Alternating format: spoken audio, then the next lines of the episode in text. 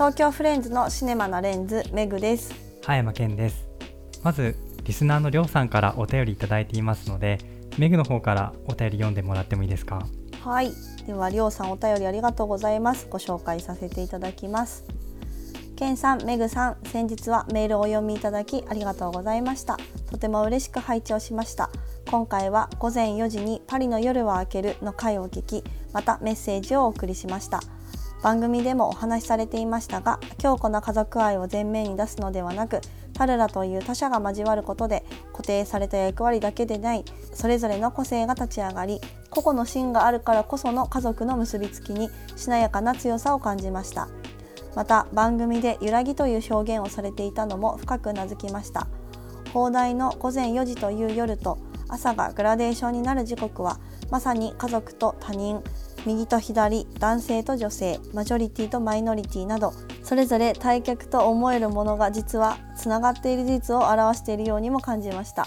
揺らぎや曖昧さを大切にしたいと思わせる映画でしたしその気づきを深くしていただいたお二人に感謝しています。長くなりましたのでロメールや80年代のフランス女優の話はまたの機会にできたら幸いです。東京フレンズのポッドキャストの乗客としてこれからも配信を楽しみにしております。そしてケンさんの新たな日々が喜びに満ちたものになりますように。以上です。りょうさんお便りありがとうございます。素敵なお便りを。ありがとうございます。午前4時っていうところのコメントとかすごく改めて素敵な表現をしてくれてるなと思ってちょっと私も感動しちゃいました。ねなんか私たちがりょうさんの名前をこの回であの勝手に出しちゃったからあのりょうさんお好きなんじゃないかなっていうのでなんかそれにアンサーしてくれたのかなととても嬉しかったです。あとロメールと80年代のフランス女優についてもなんか話してくださることがあるっていうことなんでそれも楽しみだね、うん、なんかそういうリスナーのなんか聞いてくださってるリスナーの方々って本当にこう映画愛が強かったりとか私たちもくわ詳しよりも詳しい方がたくさんいるんじゃないかなって思うから今度ね、ね、直接お話ししてみたりとかできたらいいよね。夜の乗客形式で。そうそうそうそう。そう確かに。あとあの私そうなんですよね。2月の終わりに沖縄の方に引っ越して、うん、でまた仕事もフリーランスになりまして本当に新出発してるんですけれども、りょうさんありがとうございます。あの嬉しいね、こういうコメントもね。ね、温かいコメント、うん、まあ相変わらず元気で 過ごしてますので、安心してください。えっと今日はそうですね、トッドフィールド監督のターという映画を取り上げるんですが、私のあの YouTube シネマリンという YouTube チャンネルの方にもターの解説動画上げてますんでこちらもよかったらチェックしてみてください。えっとターの話はなぜ長いのかっていうあのタイトルでそういったテーマであのお話ししてます。であそう面白いね。ありがとう。えっと、クラシック音楽の作曲家とか楽曲についての知識が必要なネタがたくさんある映画なのでそのあたりもあのちょこちょこと解説してますのであの興味持たれた方はぜひ見てみてくださいで、えっと、ポッドキャストの方はですねこの映画は見た人にいろんなことを考えさせてであれどういうことだったのかなとか何が言いたかったのかなとか他の人と話したくさせる映画だと思うのでこのポッドキャストでは対話形式ならではのあのメグと私それぞれがこの映画見てどう思ったかっていうことをディスカッションしていけたらと思っています。はい、では映画の紹介です。5月12日金曜日から公開の映画ターです。映画の紹介公式ホームページから引用します。監督と脚本と制作はこれまで手掛けた長編映画「イン・ザ・ベッドルーム」と「リトル・チルドレン」の2作でアカデミー賞脚色賞にノミネートされているトッド・フィールド監督です16年ぶりとなる全世界熱望の最新作ですフィールド監督がその鋭敏な表現力によって唯一無二のアーティストケイト・ブランシェットに向けて書いたと語るのは絶対的な権力を振りかざす天才的な指揮者リディア・ターの物語です。音楽界の頂点に上り詰めたターでしたが名声を守り続けるための重圧と何者かに仕掛けられた陰謀によって少しずつ心の闇が暴かれていきます。崇高なる芸術と人間の欲望と狂気が交差して誰も体感したことのない禁断の興行力を奏でる驚愕のサイコスリラーです。第95回アカデミー賞では作品賞監督賞脚本賞主演女優賞撮影賞編集賞の計6部門でノミネートされました。ただあの受賞はあのどれも逃したっていうことですね。えっと、ケイト・ブランシェットは主演女優賞をエブエブのミシェル・ヨーと最後まで争っていたんですが惜しくも受賞できなかったということでも話題になった作品です。では早速ネタバレなし感想からです、まあ、まずあのすごくタイムリーな映画だなと思って、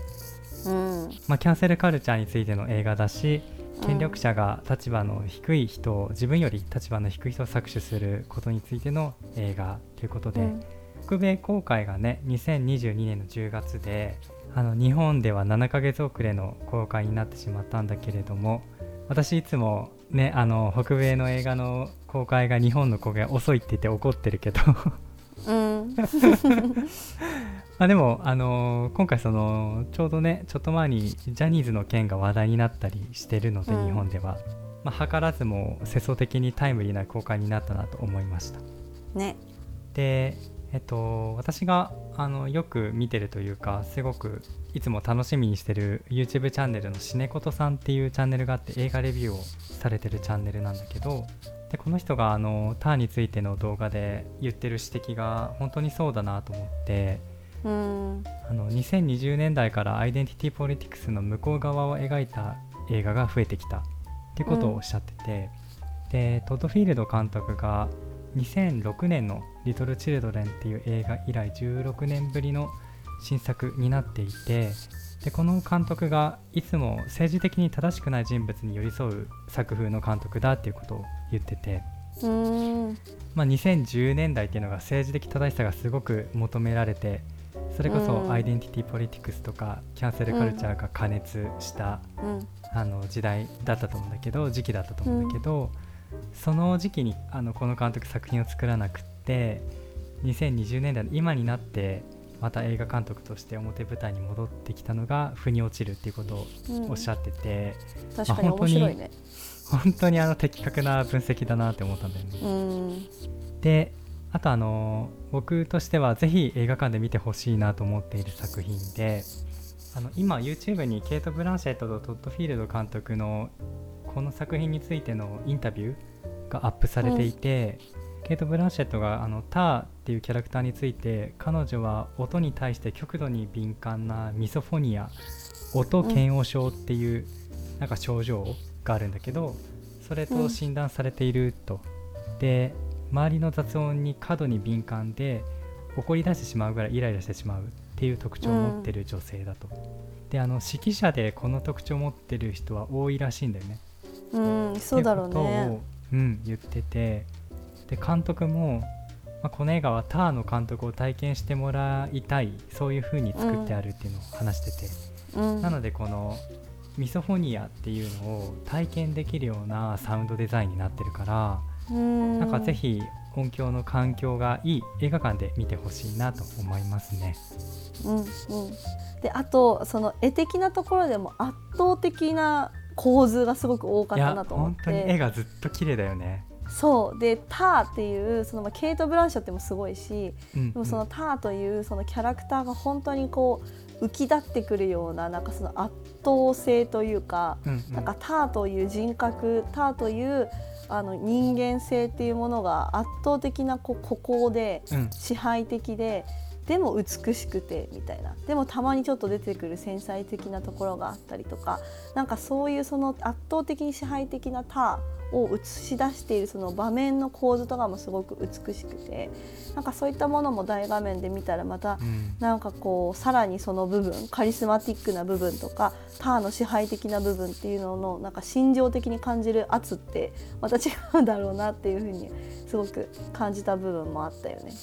ターっていうキャラクター自体がさ、うん、自分をすごく構築的に演出してる人じゃん。そうそうそうそうそうそう。まさにそう。所作とか喋り方とか他人からどう見られてるのかっていうのをすごく意識して自分を作ってる人だと思うんだけど、うん、まさに映像もそうだよね。映画自体がすごく構築的でそうそうそうそうそう。スーツもとか着るものも全部、うん、あの一からオーダーメイドでとか、そこから映画が始まるもんね。スーツオーダーしてとか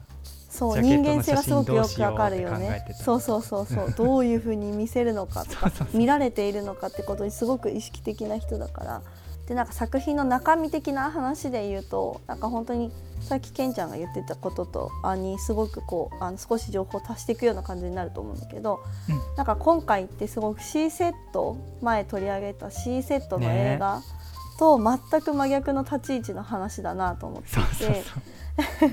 C セットではなんかヘテロセクシュアルな異性愛のあの男性に搾取され続けてきた女性側のコレクティブな話集合的な女性たちの経験をもとに描かれた話じゃない。うん、でなんとなく浮き上がってくるそのその搾取した側の人がこう浮き上がってくるような形だったと思うんだけど今回は真逆の視点でター自身が、まあ、マスキュリン男性性がこう強めなあの同じ同性が好きな女性の立場でかつその自分より立場の低い女性を搾取してきたこう搾取する側の視点っていうところで、まあ、全てにおいて真反対のこう脚本の成り立ちっていうところで描かれていくっていうのがすごく真逆で、うん、C セットを見てあのいろんなことを感じた人は逆にター側のター側のっていうか搾取側っていう形に、まあ、すごくデフォルメして言うとなるこの映画っていうのを、ね、そうそうそうそうのあの映画を作品を見た時にどういうふうにまたこれを捉えるのかっていうのはすごく面白いかなっていうふうに思っていて。うん。で後からちょっとその議題に上がってくるこの作品とか何かこう達成してきた素晴らしいことを成し遂げた人と、その人が実際に何か悪いことをした時のその人の人格とかその人間的な部分っていうものをどういうふうにと捉えていくのかってものすごく長年の議論になってきてると思うしいまだになかなかこう最適解って見つかってないと思うんだけど、うんうん、なんかそれをこうどういうふうになんかそもそもその事実と感情がものすごく密接に関わってくるものだと思うからその何かの偉業とかさ特に芸術作品とかっていうものと、その人が何かをしたって社会性の部分って、だからその部分ってどういうふうに自分は感じるのかなとか自分はそれに対してどういうふうな意見を持つのかなって思いながら見てもらうとまたすごくなんかこうこの映画作品のがこう世の中にこう問いかけてる問いみたいなところに対してなんかこうあの一歩深い経験ができるのかなっていうふうにすごく思って、うん、なんかだしなんか C セットも今回のそのターもまず全て海外の映画だけど遠いどこかで起きてる話ではないし、うん、なんか日本にも散々起きてきたことだと思うんだよね。ね、いじめとか性的搾取もそうだし単純な暴行もそうだし、うん薬物依存になったりアルコール依存になったりとか、うん、なんかそういう社会的にこうあのしてはいけないこと倫理的に反していることをした人たちがどういうふうに今まで日本の中でも扱われてきたのかとかどういうふうに報道されてきたのかとか報道されてこなかったのかとかなんかそういう部分っていうのはすごくなんかこう自分たちにもすごく近い部分だと思うからそれ引き寄せて考えるとまたなんかねいろいろ思うことがあるよなーなんて思いながらちょっと細かいことはね後でお話できたらいいなと思ってます。その事実と感情を分けで捉えられるのかっていうところとかも、うん、なんかすごくいいポイントだなと思って事実、うん、何が事実かってなんか意図的に見えなくされてるよね。曖昧に描かれてる映画だよね。うん、そうそうそう。私だからすごく最初見た時めちゃくちゃ混乱したんだよね。混乱するよね。そうこれってこういうことで合ってるよね？みたいな会話をなんかケンちゃんとした記憶があるんだけどあのた結局搾取してたんだよね？みたいなそういう部分もなんか本当に自分はどういうふうに受け取るのかっていうのもあると思うから、うん、なんかその受け取り方で自分自身のある種一つの事象に対してのものの見方とかスタンスっていうところもなんか自分でのこうある種鏡写しに見せられるっていうところでもあると思うから、なんかそういう部分も面白い映画かなって思う。うんうんうん。本当そうなんだよね。うん。はい。ではここからネタバレありで語っていきますので、ここから先は映画を見てから聞いてください。東京フレンズのシネマなレンズこの番組は毎回1本の新作映画を取り上げその映画が社会や時代の変化をどのように切り取っているのか映画オタクの葉山とバリキャリリア充のメグが親友同士のおしゃべりを通じて深掘りしていく番組ですではネタバレあり感想ですそうだね。まず今日1つ目トピックとして出したいなと思ったのはやっぱり音大でのレクチャーシーンでターが主張する作品とクレーダーの人間性切り離して評価すべきかどうかというところで。かつてというか今までの家父長制の世界観の世界の中で今ってその権力者が成り上がるために犯してきた過去の罪を問いただすようになった時代だと思って。うん。であの犠牲となった人が報われるようにでまたあの人類がより良い方向に進んでいくためにその罪を問い直すことうんそこを検証していくことっていうのはあの必要なプロセスだと思っていてでその前提の上であの自分はターと似た価値観を持っていてっていうのはあの作品とクリエイターの人間性は切り離して評価されるべきだとやっぱり思ってしまうんだよね。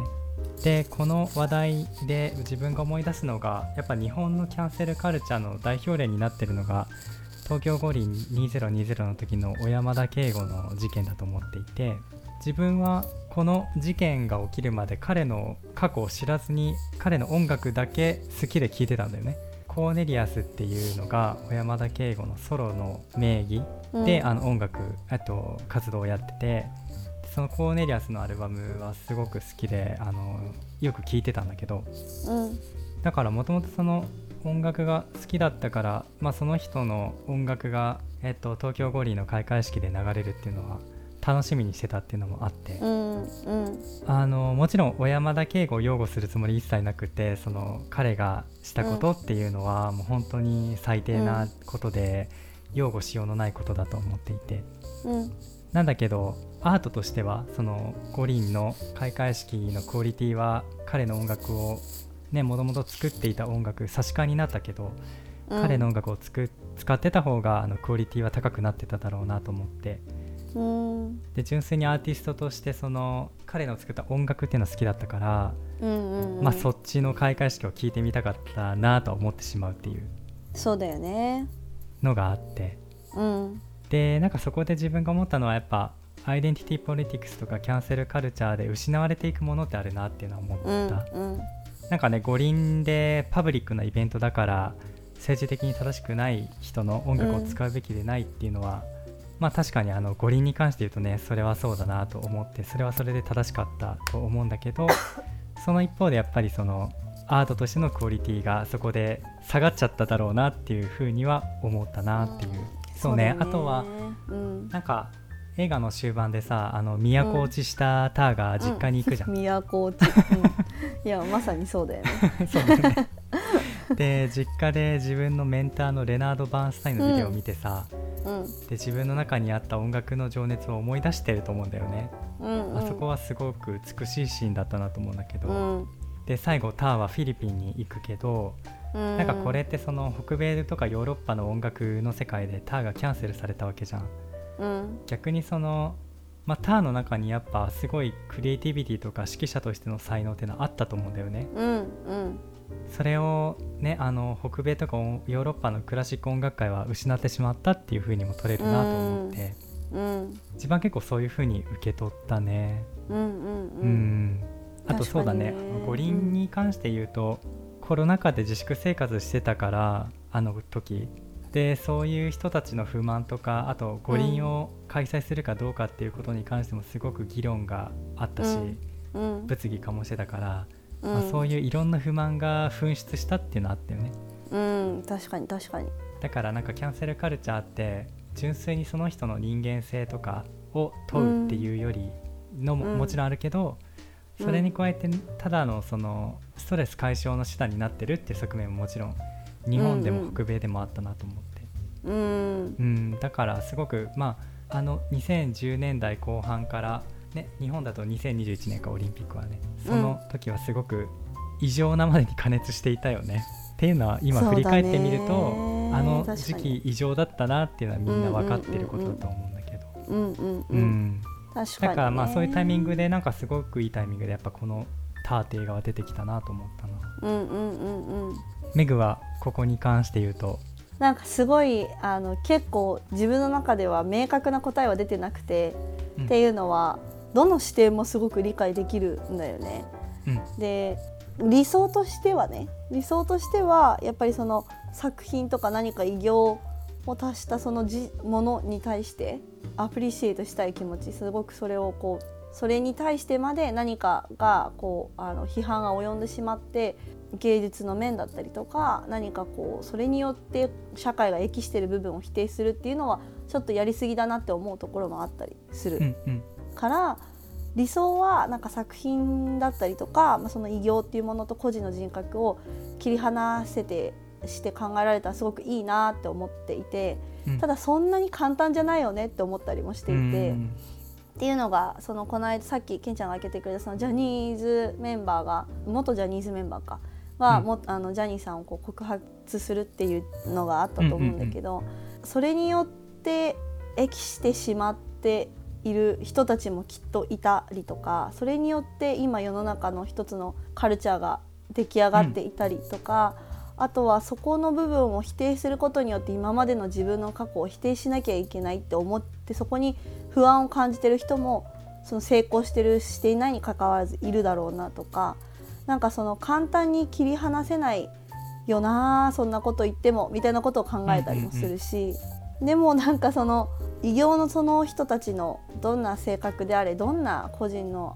いけないことをしたことであれその異形の積み重ねで社会全体が享受している芸術社会制度ってあったりしてうん。なんかそのすごくその部分っていうののなんか事実は事実って言い切りたいけど言い切れないだけの社会性ってあるよなってすごい最近考えるんだよね。うん。まあ、だからこそ偉業とか作品とかと切り離して、まあ、何よりもその何か悪いことをしてしまった人うん。というし人というよりはいけないことをしてしまったという事実だったりとかそれがずっとか隠蔽されてきた事実とかうん。それがすぐに発見に至らなかったりとかそこを抑制する術がなかったっていうことに対して社会が向き合ってこう社会全体で向き合って改善をしていくっていうことをずっとやり続けていかなきゃいけないなっていうことも思ったりもするしうん。ちょっと話がこうあちこち行っちゃうけどでもやっぱりミソジニストのバッハの音楽を受け入れられないっていうその思う人の気持ちもあるのも事実だしうん。でなんかそこの部分ってなんかこうそうそれってすごくなんか逆にむしろ今の社会を反映してる部分でもあるなと思ったりもするんだよね。なんかこう、うん。そう思わせてしまうぐらいなんか今もなんかそれがすでに昔のことだったらなんかそそこまでなんか私たちがこうパーソナルに個人的な感情にめちゃくちゃ紐づけてもうバッハの音楽は聴かないとかバッハの音楽は演奏しないって思ったりしないんじゃないかと思ったりもして、うん。伝わる、うんうんなんか今もその問題が現在進行形で社会にあるからでそれによって傷ついている人もいるからそこの部分を支援したくない。そこの部分をに対して同調していると思われるような行為をしたくない。そういう自分でありたくないって思わせちゃうんだろうなって思ったりもしてうん。なんかそういう部分では今も社会にそういう問題があるよねっていうなんか鏡写しなのかなってすごくこう考えさせられるなって思って。うんと同時にでも、でもバカなんだけどそういうことがあなんか悪いことをしてしまった人に対してのやり直せる社会的チャンスも少なすぎるなとも思ってうなんかそのター自身がやっぱりその北米や欧州からもう追放された形でその社会から全く違う切り離されたフィリピンっていうところでフィリピンが悪いっていう意味ではなくてね。うん。なんかっていうところに行かないとなんか自分自身をやり直せないっていうところはもったいないと思ってしまう部分もあるなと思って、まあ、その人がやったことによって関連したその個人的感情がこう湧いてしまうフラッシュバック同じような経験した人がフラッシュバックするとかそういったことはこう防がないといけないなとも思ったりもするけど、その辺って本当に何もまだまだ私たちは多分社会としてやっとそういう問題に向き合い始めたばかりなんだろうなっていうふうにうんうん思って、うん、なんかこれからどんどんどんどんこう議論をが活発になってたらいいなっていうふうに思うかな。そこをなんかどれぐらいの罰が相応しいのかっていうのとかも流動的だとも思うしなんかその時の時勢とかみんながどういううん感情を引き起こされるかとかにもよるしなんか決まりのないものだと思うからそう誰もが納得できる会っていうのも多分ないしね。うんあだけどとりあえずあれだね。自分が言いたかったのはケースバイケースで個別うん。のうん。ね、事象として一個一個判断していかないといけない。みんなで考えていかないといけないってのあるよね。うんうん。あとメグの話聞いてて一個思ったのはそのそもそもそのキャンセルする人たちがそのキャンセルしている対象のカルチャーとかアートを評価してたのかっていうのは結構大きなファクターだと思ってそもそもそのアートとしての価値を認めてなかったっていうかあ小山田圭吾の音楽とか特にそうだったんじゃないかなと思って なんかーうんそうなんだね。もちろんそのファンはいっぱいいると思うけどうん。もともと別にファンでも何でもなかった人がたくさんあのケースに関してはキャンセルしてたんじゃないかなと思って。うんうんうんうん。そういうのもあるかもね確かに例えばターの映画の中でもあの男の子そもそもなんかバッハの音楽に興味がない感じだったと思うんだよね。うんうん。なんか僕が小山田圭吾の件に関してはジレンマがあったわけじゃん。自分は彼の音楽が好きなのにっていう、うん。うんなんかでもそれってすごくどうなんだろう。難しいね。なんかそうだよね。もともとそうのんキャンセルカルチャーの動きってもともとその創作物が好きじゃない興味がなかった人も巻き込んでいってしまううん。動きであって、芸術性の評価とその社会的な意義というかその価値観に社会的な意義と的いうかに社会的な罰するっていう価値観って言こと葉がだけで動いてそうる人そうそうそうそうも出てくるってことだよね。うんうん。その特に芸術っていう観点だとどれぐらいその芸術的なその異形っぷりというかそうそうそうそそうのあれを理解してるのかっていうところうんうん。がそもそも前提にあるだろうし、そう。うんうん。だからアートとしてどれぐらいの価値があるのかっていうその審美眼を持ってる人がたくさんいることが大事だと思った、うん、大事なんだよね。と自分は思う、そうだね。確かにね。そういう審美眼のある人アートを評価できる人、っていうのをなんか増やしていきたいよねって思うな。なんか社社会として、っうんうんていうのが、ううんん自分の意見。あとはあの話してみたかったのは、まあ、最後あのターがフィリピンに行ってしまうんだけれどもこれはターの人生にとって上り坂なのか下り坂なのかっていうところで、うん。結構なんかみんな見見方が違うのかなと思って。うんうん。なんかとりあえず僕は彼女の人生にとっていいことが悪いことかは難しいけどとりあえずその彼女の中で起きた変化としては、まあ、全てをコントロールしないと気が済まなかったわけじゃん彼女は。うん自分の周りで鳴ってる音をコントロールするし自分の周りで周りにいる人をみんなコントロールしたがるっていうのがずっと描かれてきたと思うんだけど、そんな彼女がフィリピンにおいては周りを受け入れるようになったんなったんだなっていうのが描かれ描かれてるなと思って。うんうん。フィリピンでホテルの廊下を歩く時にハウスキーパーの人たちがうんシーツをね畳んだりする音とかが聞こえてるけど、あのーもうターはそれを気にしなくなってるっていう描写があってうんうん。だから周りの音を受け入れるようになったんだなっていう描写なのとうん。あとあのゲーム音楽をコンサートで演奏するじゃん。うん。でその演奏中のナレーションでそこはもう新しい世界だみたいなことを言ってて。うんうん。だから彼女が没落した理由って世界が変わったことに気づけなかったからだと思うんだよね。うん。世界は変わっているのに過不調性のゲームの中でルールの中で他人をコントロールしようとし続けてしまったからだと思うんだけどうん。だけどその彼女でももうコントロールできないんだよねその時代の流れっていうのは。うん。でそのより大きな流れの中の一部になったっていうのを表してるかなと思うんって、うんだからフィリピンの川の中にワニが潜んでるっていうなんかもうこのワニはターのことなんだなと思ったんだけどうん。そのより大きな流れの中にあるワニうん。っていう風に彼女はなったんだなって、うん。なんか滝の中うん。と、なんかさ水泳ぐシーンあったと思うんだけど水遊びしてるシーン最後に、うん。なんか滝の後ろ側にターが行ってあの自然をすごく感じ入ってるシーンがあったと思うんだけどあのシーンとかすごく良かったよね。なんかター。の心の中での変化をこう静かに見てる側にすごくこう感じさせるような部分だったなと思って。そうだね。ああのシーンとかまさにワニみたいだなって思ったね。うん。なんかそのうんうんうん。確かに。ね。滝の向こう側で若い男女がさ、遊んでてさうん。それに忍び寄るワニみたいなアングルじゃなかった？いかにも。どうぞメグの方からその上り坂か下り坂かっていうのはもうそれはそれぞれの価値観だと思うんだけどなんか正直なんかター自身の解放につながったんじゃないのかなってうん正直思っていて、うん。だから私個人としてはなんかリセットみたいな上る下るとかっていうよりは、なんかそのターがターで荒れるようになったんじゃないのかなって正直思っていて、うんうん。だからなんかすごくそういう意味だとなんか今までって上り詰めるためには強くなきゃいけなかっただろうし男性的でないといけなかっただろうし、で上り詰めたら上り詰めたでその強さを維持ししし続けなければならなかった。うんだからなんかさっき言ってたみたいにコントロールしてたっていうとこもそうだと思うんだけどなんか自分自身のその信頼できる人で、まあ、信頼本当に信頼してたかどうかわかんないけどパートナーだったりとか、まあ、秘書、まあ、関係にあっただろう秘書だったりとか、なんか自分のその支配下における人たちうんで周りを固めていたりとかで何かあった時にその人たちにしか例えばこうこれってこうだったよねみたいな話をしなかったりとか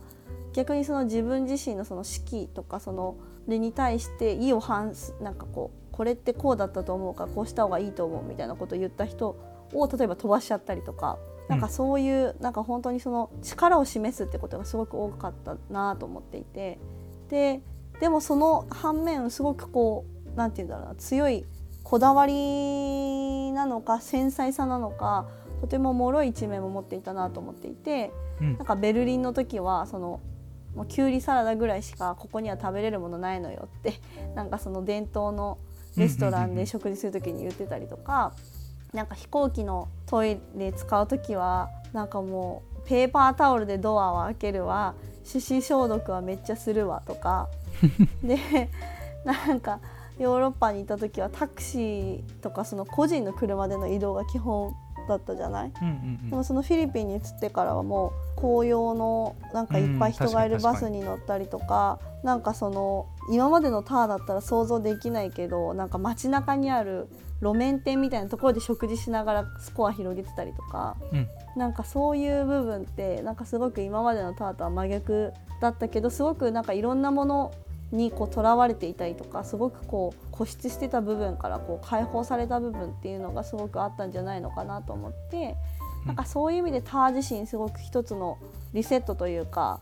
がんじがらめになっていた自分っていうのが解放できたっていうふうになんか私はすごく受け止めたかな。うんうんうん。いや、うん。本当にそうだと思う。なんか自分はそれに加えてマッサージ店の下りもすごい大事だなと思って、あーわかるわかるね。気持ち悪くて吐いちゃうじゃん。うん。やっぱ吐いちゃうっていう生理現象って一番正直なものだと思うから、うんうん。なんかもう権力によって性的に搾取してたターではないっていうことを表してるんだろうなと思って、うんなんかあの女の子を指す時にその女の子がほらマーラーの5番をさ録音するっていうのが結局ターターの最後やりたくてできなかったことじゃん。うんうんなんかそのマーラーの5番っていうのを思い出したのと、うん。あとチェリストのオルガが座ってたのと同じ位置だったよね。あーそうかあの子が確か座ってにね。ちょうどオーケストラみたいな配置だったじゃんあの女のうん、子ち、だったただっただった。階段みたいな、んうん。あのなんていうのひな壇に座っててさ、うんうん。まあ、それで過去を思い出して吐いたっていうことだとは思うんだけどうん。だしあのターンも性的なマッサージだと分かって言ってたとは思うんだけど、うんうん。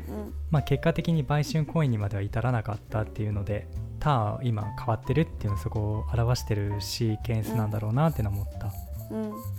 そうだねなんかだから個人的にはあの後のターの人生がターにとってすごく心穏やかなものだったらいいなって思いながら最後、なんか映画を見終わった感じだったな。ね、実家に帰ってやっぱ音楽の喜びっていう自分がうんそもそも音楽にハマっていった最初の動機っていうのを思い出していたし、うんね、彼女やっぱそういうの忘れてったと思うんだよね。家父長制のルールにはまっていく中で、うん。あの作曲も全然できてなかったじゃん。うん。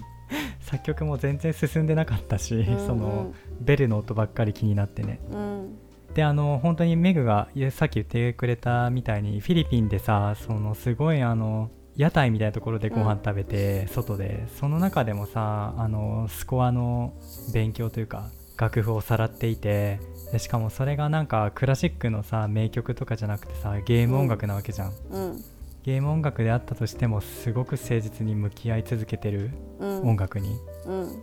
それはなんか胸を打ったよね僕は。そうだよね。うん。うん。わ、かるわかる。純粋ななんか音楽の喜びを再発見したっていう風にすごく見えたよね、そうだね。なんか肩書きとか、うん、そういうのにすごくこだわってた人がうんうん。なんかね本当に全部そういうのを取っ払って音楽に向き合ってたよね、うんうんまあそういう意図でフィリピンのシーンはやっぱり全部描かれてたのかなって思うね、うんうんうんうんそれはそうだよね。うん。じゃあまあこんな感じで2人でなんやかんやなんやかんやあのおしゃべりしてきたんですけどあの本当にあの見た人それぞれ受け取り方ありとあらゆることに関して受け取り方が違うしうん。思うことも違う映画だと思うのでぜひねお友達とか同じ映画見た人とあの語り合ってもらいたいなと思う作品だしうん。このポッドキャストの方にもねぜひ皆さんの感想を寄せていただきたいなと思っていますで次回取り上げる作品がまだ決まっていなくてあの申し訳ないんですけれどもあの決まり次第また Twitter などで告知させていただきます。このポッドキャストではリスナーの皆様からのお便りを募集しております。番組への感想ターの感想などお待ちしております。メールフォームへのリンクを当番組のリンクツリーに掲載しております。それでは皆さん今回も聞いてくださりありがとうございました。お相手はメグと葉山健でした。バイババイバイイ